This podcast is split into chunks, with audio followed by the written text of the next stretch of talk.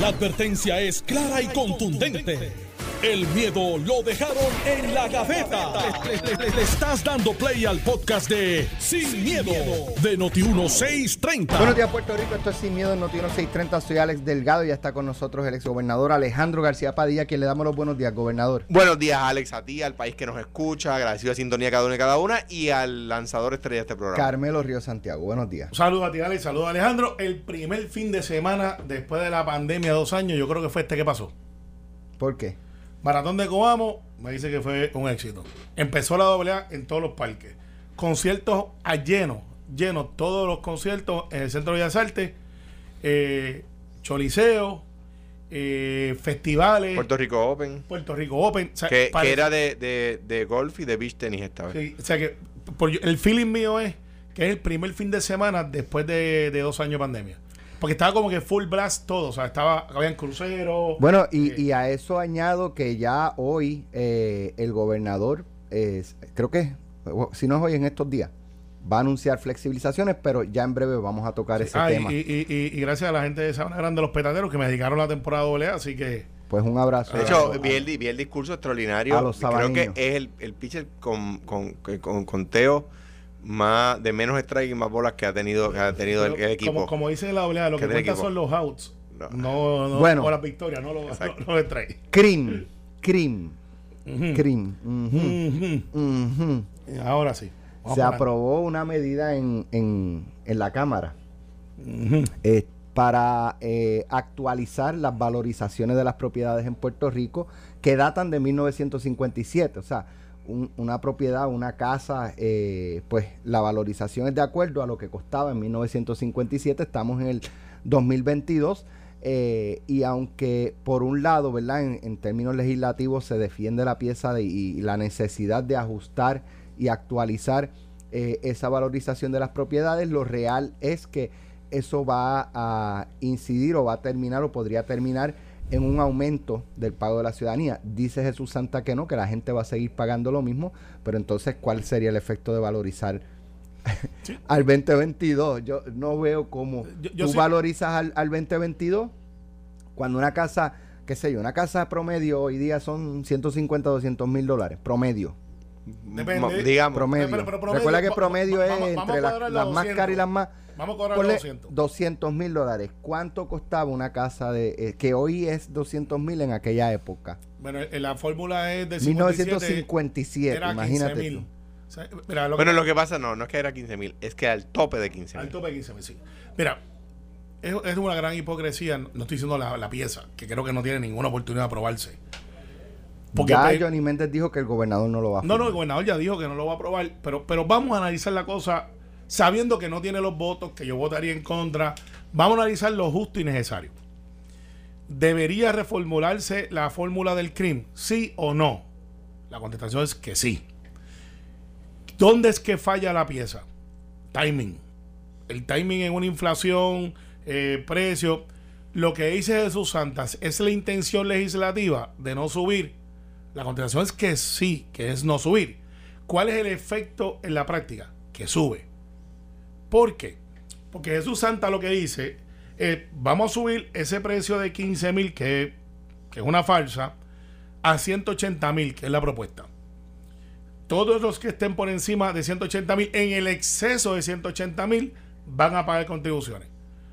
Un montón de las casas aquí Hoy día sí. están en 300, 350 mil y no estamos hablando de casas Ponle por encima de lujosas. 180. Que Hay- son- que- ciertamente hay casas de que- 100, de 80, Claro. 120. Pero, pero los nuevos proyectos no bajan de 300 o 300 y pico mil.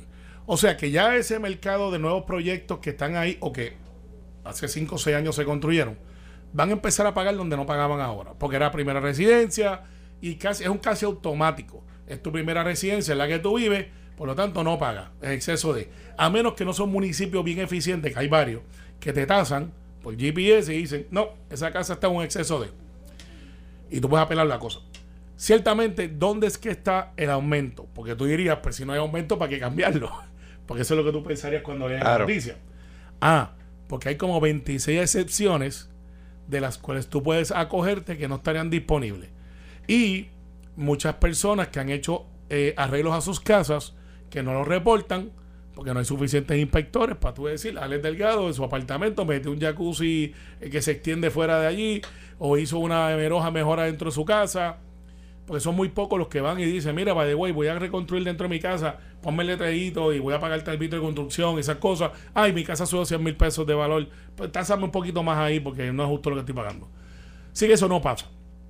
Lo que está planteando el CRIM, que es de donde yo creo que debería de emanar esta medida, es yo voy a reformular lo que tenía para empezar, como yo lo haría.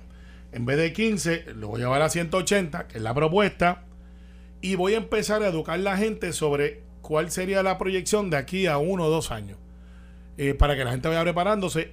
Pero proyectos nuevos, porque aquí que está el catch, yo los pondría en una excepción, y tú dirías, ah, bueno, Carmelo, pues otra excepción más, porque ese mercado está bien frágil, es un mercado que necesitamos es un interés del gobierno. Decir, pues si tú tienes un proyecto nuevo, yo te voy a llevar hasta 400 mil.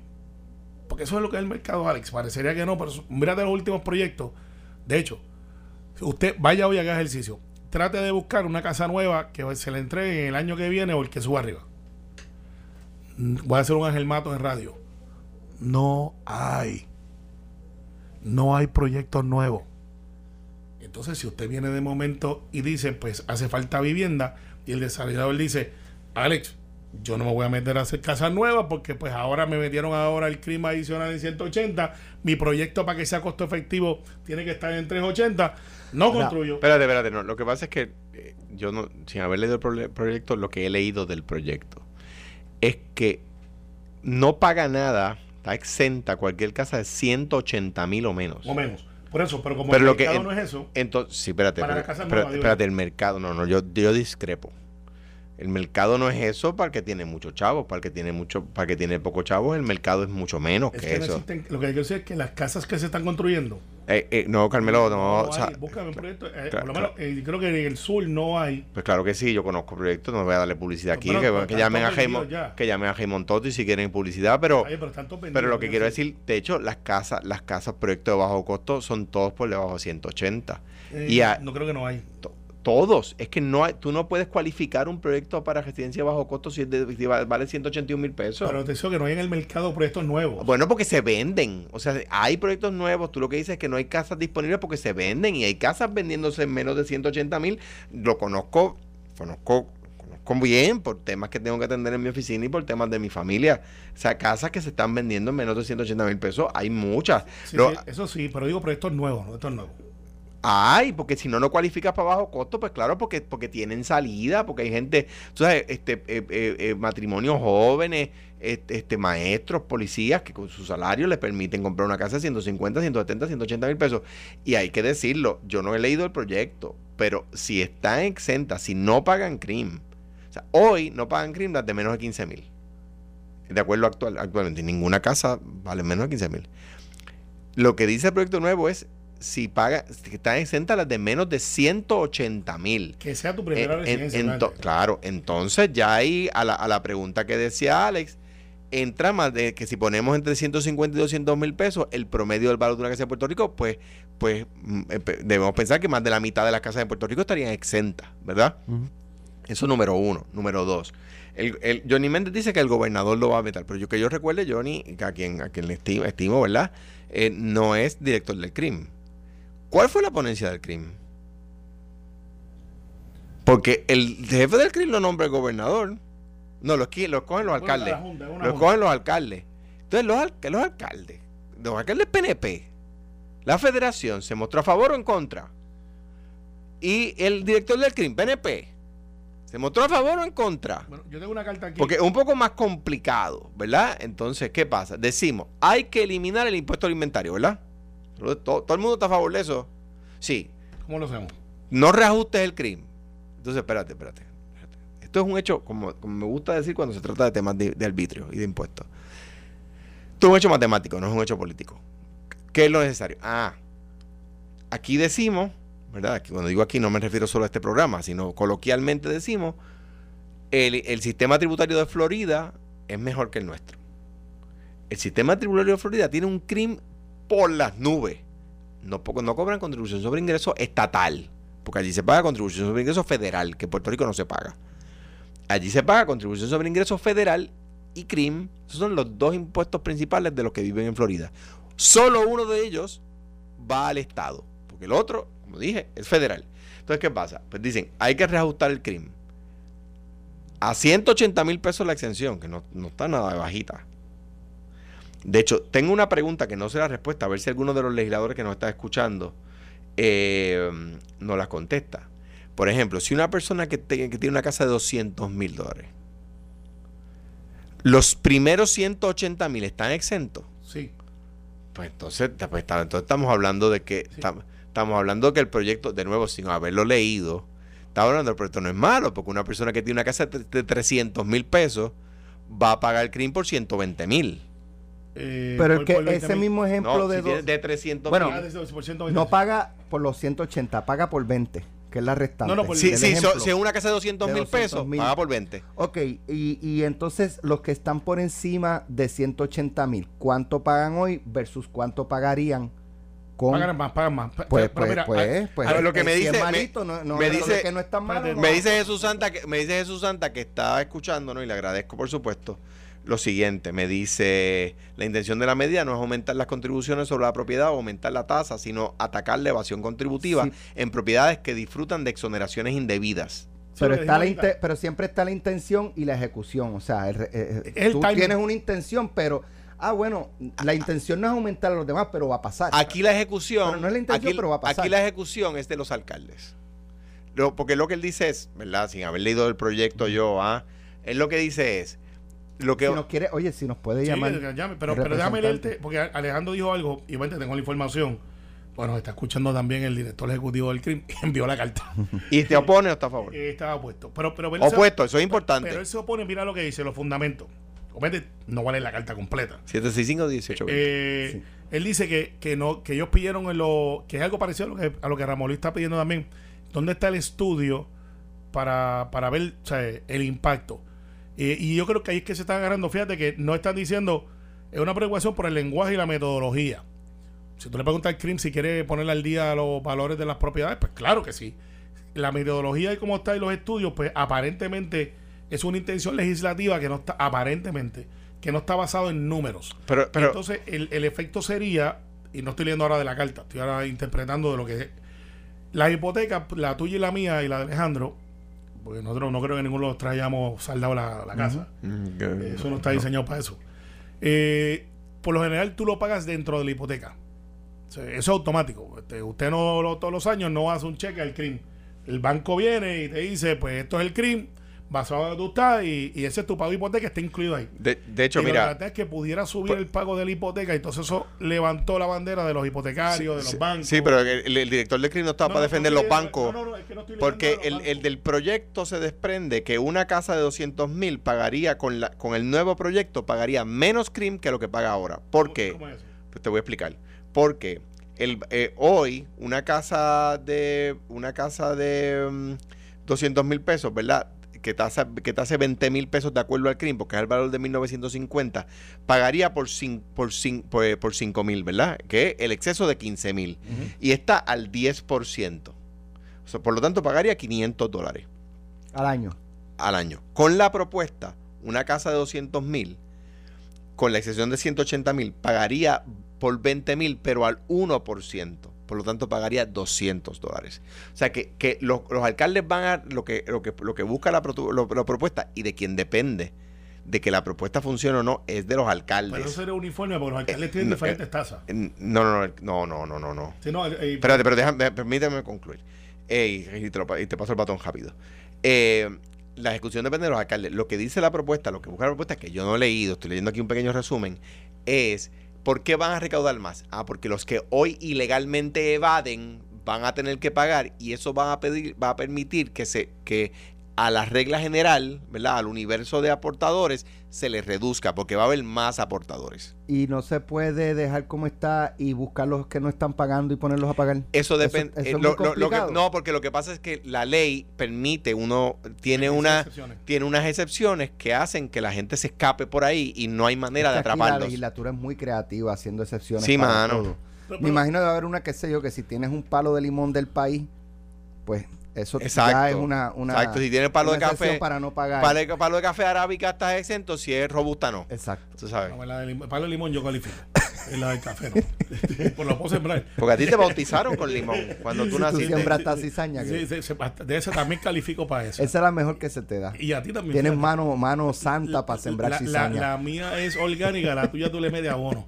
Pero, eh, mira, es que eh, esto es un, un debate que hay que tener. Pues le repito, yo creo que el timing de la legislación es malo. Creo que esto, el CRIM, que hace tiempo viene diciendo que va a digitalizar el catastro, que dice que va a hacer un montón de cosas, y yo creo que han hecho mucho, han mejorado. Deberían de ser los que impulsan esta medida eh, de un, no un piloto, sino de vamos a actualizar, no vamos a tocar todavía las tasas, vamos a poner el inventario al día, eh, dónde es que está todo el mundo, y una vez yo tenga ese mapa, eh, que se puede dar un año, es decir, ok, ahora ya yo sé cuánto, basado en la estadística de, tengo 20 mil casas que están sospechosas porque quizás no deberían de tener la sección, y entonces empecé a hacer el estudio rápido para e- evitar la evasión. Como ustedes dicen, quizás lo que hay que mirar es evasión versus ejecución. Pero lo que pasa es que la ley actual permite Claro. la evasión. Eso es lo que pasa, es que yo no estoy tan seguro de eso. Yo creo que es que no tenemos, no sé, no, estoy- no creo, estoy seguro que no tenemos suficientes inspectores. Pero eso depende de los alcaldes, Claro. no del gobierno central. Y yo recuerdo, en Guaynabo, por ejemplo, y creo que lo hizo Caguas en un momento, los que te recogían la basura eh, se comunicaban con el que, pues, están casa a casa, y si veían, por ejemplo, mejoras, eh, decían, mira, allá está Alejandro construyendo en tal sitio. Y después pasaba la guaguita pum, y te apuntaba, "Ah, Alejandro García Padilla está haciendo una piscina, iba a dar permiso. Y dice, ¿qué tiene que ver eso con el crimen? Ah, porque si tú tienes una piscina, Pagan más. pagas más. Eh, y mucha gente no hace la piscina, tú no lo haces en el Pero, frente es que- tu pero de casa, nuevo, haces de- la de nuevo, no, yo, y aquí, y Jesús Santa estaba conmigo en esta, tengo que decirlo, y Juan Zaragoza, que, que es quien va a ver esta medida en el Senado, también estaba conmigo en esto. Y, y- y hoy hay un artículo sobre la reforma contributiva donde, donde creo que Chenti Feliciano, Vicente Feliciano, el economista, a quien aprecio, dice que, pues, que hay paraísos fiscales y hay infiernos fiscales. Y Puerto Rico, es- la- la- el, el tema contributivo es una cosa tan complicada que es un infierno fiscal. Entonces, ¿qué están haciendo el resto de los países del mundo? O sea, ¿cuántas... eh, Alex Delgado lleva veintipico de años como periodista, ¿verdad? ¿Cuántas veces tú has escuchado hablar de reforma contributiva? Cada cuatrienio. Cada cuatro años.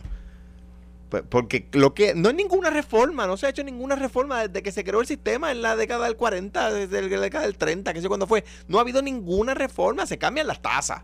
Eso es lo único que hay. Entonces le llaman reforma a cambiar las tasas, o a temperar las tasas, o añadir exenciones, o a aumentar exenciones, excepciones. ¿Verdad? Em, eh, pues eso no son reformas, son parchos, poner un bloquecito aquí, un ladrilli- ladrillito allá. Lo que hay que hacer es modernizar el sistema contributivo y ya yo no voy a decir cómo se hace, porque hay, ciento y pico de países en el mundo que lo han hecho. O sea, pero pues aquí pues estamos ahí. Me, me- ¿Verdad? Eh, creo que el, director ejecutivo del CRIP es una persona, es una persona competente y agradezco que nos esté escuchando y que te envíe información. Pero, pero me parece a mí que hay que atreverse. Y si, y si, si es como dice Jesús Santa, que una, que una casa de 200 mil pagaría con el, con el nuevo modelo menos de lo que paga ahora, porque lo que van a hacer es controlar la evasión, yo creo que no debe uno oponerse del saque. Hay una noticia que obviamente me envían la tabla de lo que hablábamos ahorita de los 180, de lo que son de bajo interés. Subió. Límites de fondos CDBR y DR por unidad, o sea, de cuatro habitaciones. Antes estaba en 126, ahora está en 316. Wow, eso quiere decir que, que usted puede hacer un, un proyecto de bajo costo. Y vender la casa a 316 mil pesos. 316 mil, es un montón. Mira, tenemos que ir a la pausa, Está- pero está- gracias al pero- economista Rodríguez Joe, que nos Seguro. envió. estaba un leyendo una nota Wow. ahí de que eh, hay como que bronca en la Cámara con Tatito Hernández por cómo reparte el bacalao o el presupuesto. Porque él dice, yo reparto el bacalao a base de confianza. En quien yo confíe tiene más, más presupuesto. Vamos a la pausa y regresamos con ese tema. Estás escuchando el podcast de Sin, miedo, de Noti1630. Ya estamos de regreso. Eh, dejamos una, una nota pendiente y es eh, unas expresiones que hizo el, el presidente de la Cámara, Rafael Tatito Hernández, porque hay eh, pues algunas desavenencias, incluso aparentemente en la delegación del Partido Popular, por cómo él reparte el presupuesto. Eh, y entonces, pues por ejemplo, el portavoz, el portavoz no, el, el secretario general de, del PPD, Ramón Luis Burgo, eh, tiene 9 mil dólares aproximadamente de presupuesto mensual, su oficina. El menos que tiene en la Cámara, by the way. Y entonces, eh, Narmito Ortiz, Luis Narmito Ortiz, eh, que es representante por el área sureste, Patilla, Salina- este, Salina, Guayama. Salina, Que es Pues- el whip. pues el- entonces- el tiene eh, 45.900 y el presidente ¿Cuánto? 45.900 mensuales. Bueno, eso supongo que es. tiene, porque, porque tiene casi- comisiones. Casi lo mismo que tiene casi lo mismo que Ángel Mato, que es el portavoz, El portavoz. que son 49 mil mensuales. Eh, y entonces Rafael Tatito Hernández no dice que es por eso. Él dice, él dice, esto es una cuestión de confianza. El que yo confíe tiene más chavito. El que yo no confíe tiene menos chavito. Pues él no confía obviamente en Ramón Luis Burgo. Y, y, y Cruz Bulgo. Y, y, y hay PNPs.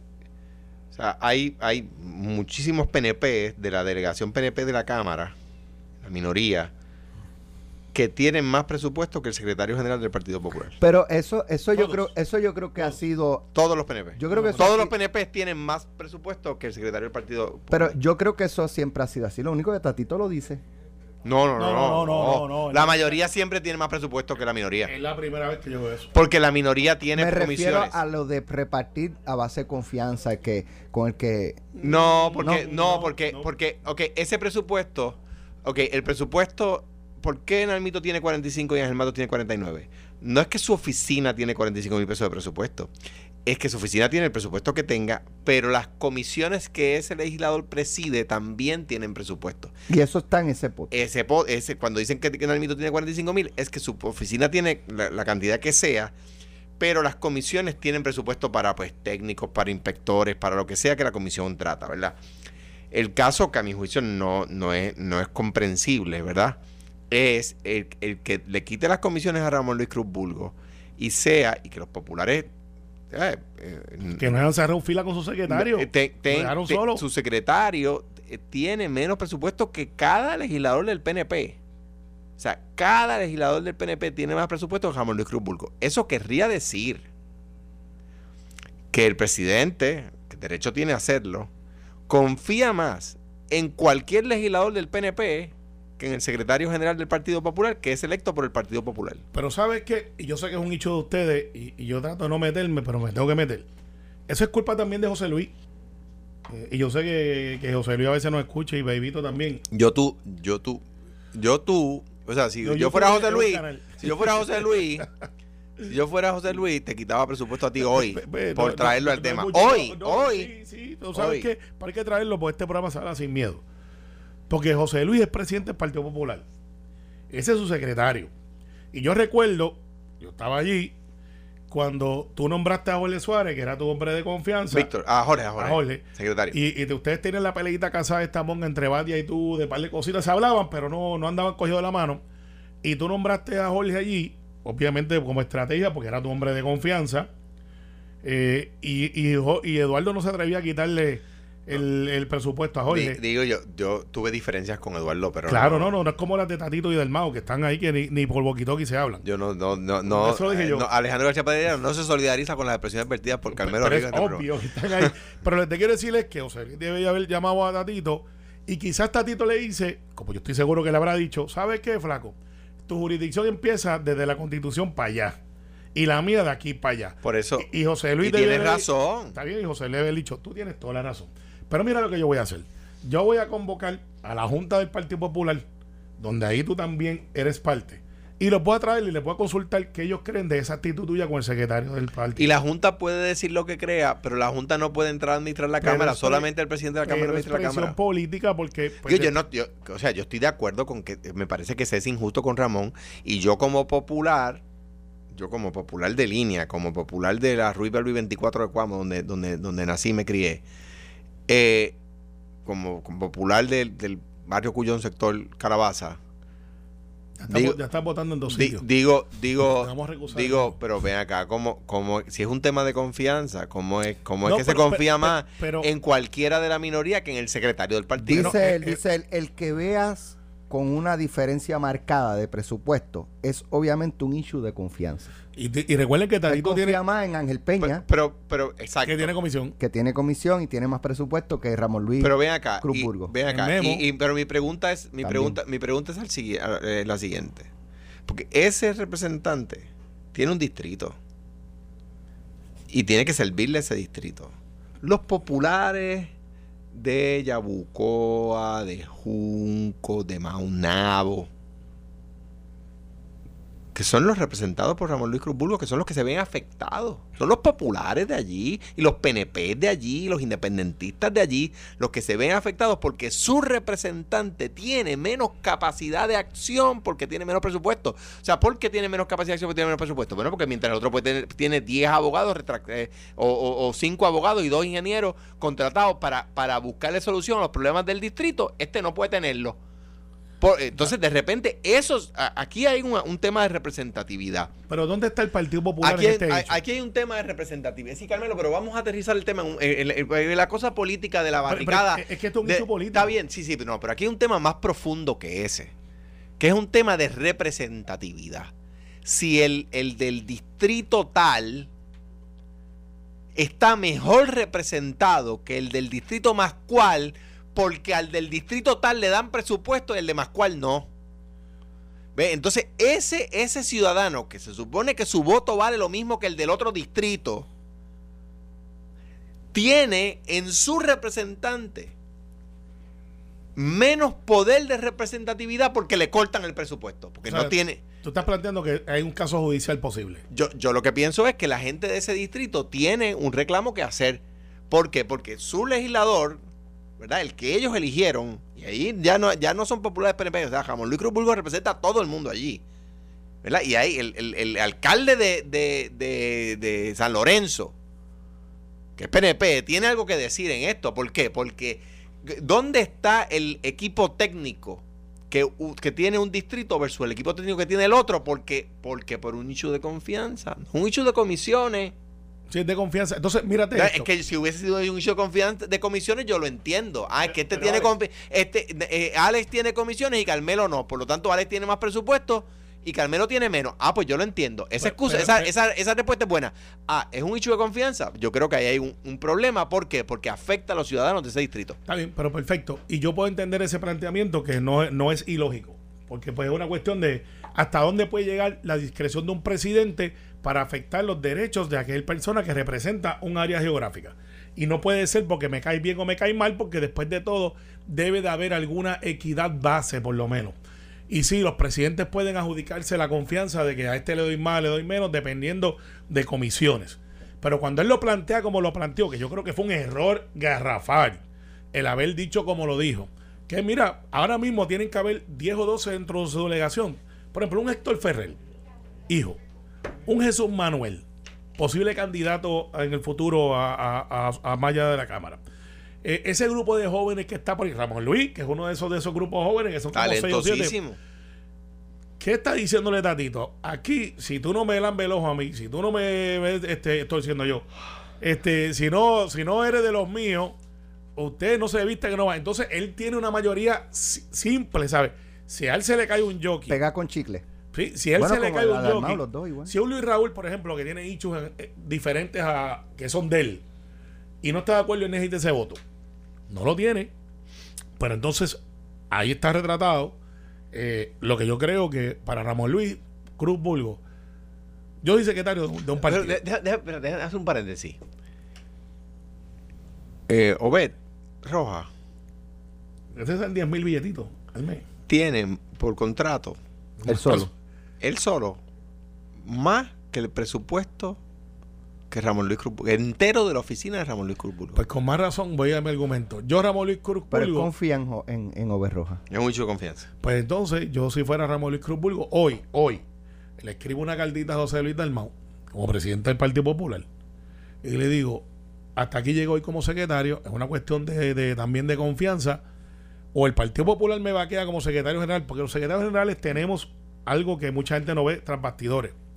Nosotros tenemos que organizar los municipios, los alcaldes, los legisladores municipales, las estructuras de servidores públicos, las estructuras. O sea, sábado y domingo, olvídate de irte Yo- por ahí a janguear. Estás por ahí atendiendo llamadas todo el tiempo.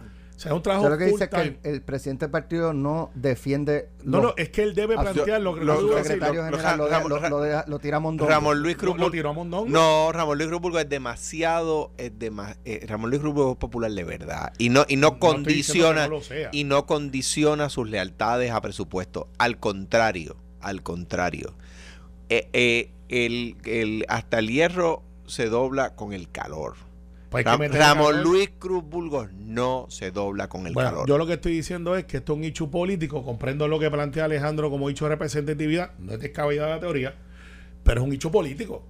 O sea, ese es el secretario del Partido Popular y tú lo tienes castigado con menos presupuesto de lo que tiene cualquier otro de. Olvídate del PNP, de Victoria Ciudadana, de Proyecto de Dignidad. O sea, lo tienes allí en la esquina. No hay manera. Mira. no hay manera de justificarlo. Hay un Buenos Días Puerto Rico que No escribió Tomás. Rivera Chats, no, ayer, buenos días.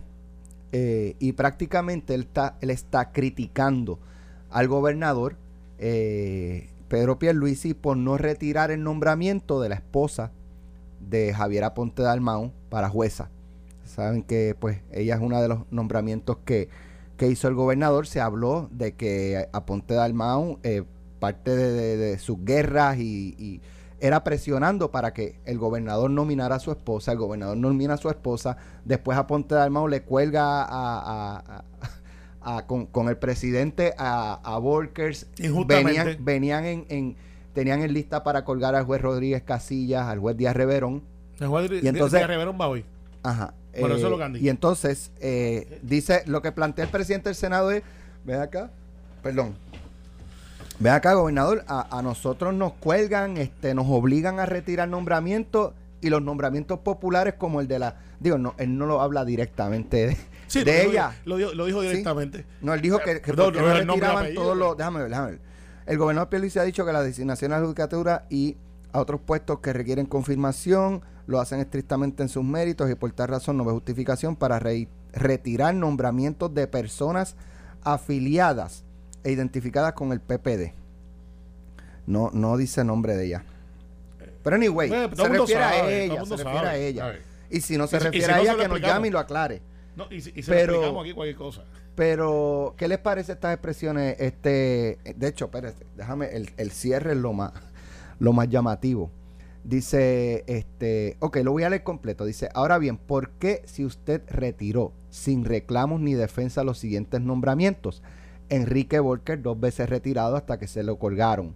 Honorable Roberto Rodríguez Casillas, sin vista ni explicación, solo porque el presidente del Senado ha dicho que hace falta balance político en el Supremo.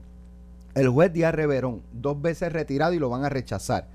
Esos no tienen méritos. Por eso fueron retirados en más de una ocasión junto a decenas de nombramientos que el Senado Popular identificó como gente PNP. ¿Se puede retirar a los PNP y a los PPD no? Coincido con el gobernador. Hay que ser justos y solidarios. No se debe criticar algunas nominaciones ni tomar licor ruso. Bueno, el licor ruso, Ouch. ustedes saben, es, pues, sí, fue- Ouch. mira, ¿Cómo, cómo yo, yo no sé cómo. Como tomar? dirían ¿Qué quiso Condorito. decir? ¿Que En la fortaleza toman licor no, ruso? es que, eh, no, no, lo que pasa es que dentro de, la- de, la- de las medidas eh, de, de austeridad que están poniendo Ajá. económicas, muchos estados están diciendo no consuman productos rusos como parte del bloqueo económico. Y el, y el gobierno de Puerto Rico lo hizo también. Eh, sí, también. Sí, la Eh, semana no, pasada. se- se- la semana pasada. Ataque político. Excepto, excepto el petróleo y los derivados del petróleo, que es lo más que vende Rusia. Eh, sí, pero solamente el 5% llega a Estados Unidos. No sabía eso. by the way. Me enteré por el congresista gallego que hizo ese planteamiento Bueno, en bueno, yo no sé de Estados Unidos. De Estados Unidos le compra a PDVSA, que es del gobierno de Venezuela, 1.5 millones de barriles de petróleo semanales. Pues, el argumento era de 5%, pero eso parecería que más del 5%. Sí, entonces, mira, eh, hay que atenderlo. Ciertamente eh, son visiones diferentes. La visión de, Tomás Rivera Chávez es una política. eh, en el aspecto político de- del día a día, creo que es la correcta. porque pues, si tú me colgaste injustamente a Volkers, Usted se alinea con, No, con yo- Tomás yo- Rivera yo- Chats no, y deja decir, de tirar yo- mondongo al gobernador no, en yo esta hubiese, ma- posición. yo hubiese mandado un mensaje. me colgaste injustamente, injustamente. Si tú fueras el gobernador, Ah, le hubiera mandado un mensaje. y, y- y, claro, no o sea que se está alineando con Tomás. Sí, no, pero te voy a explicar por qué.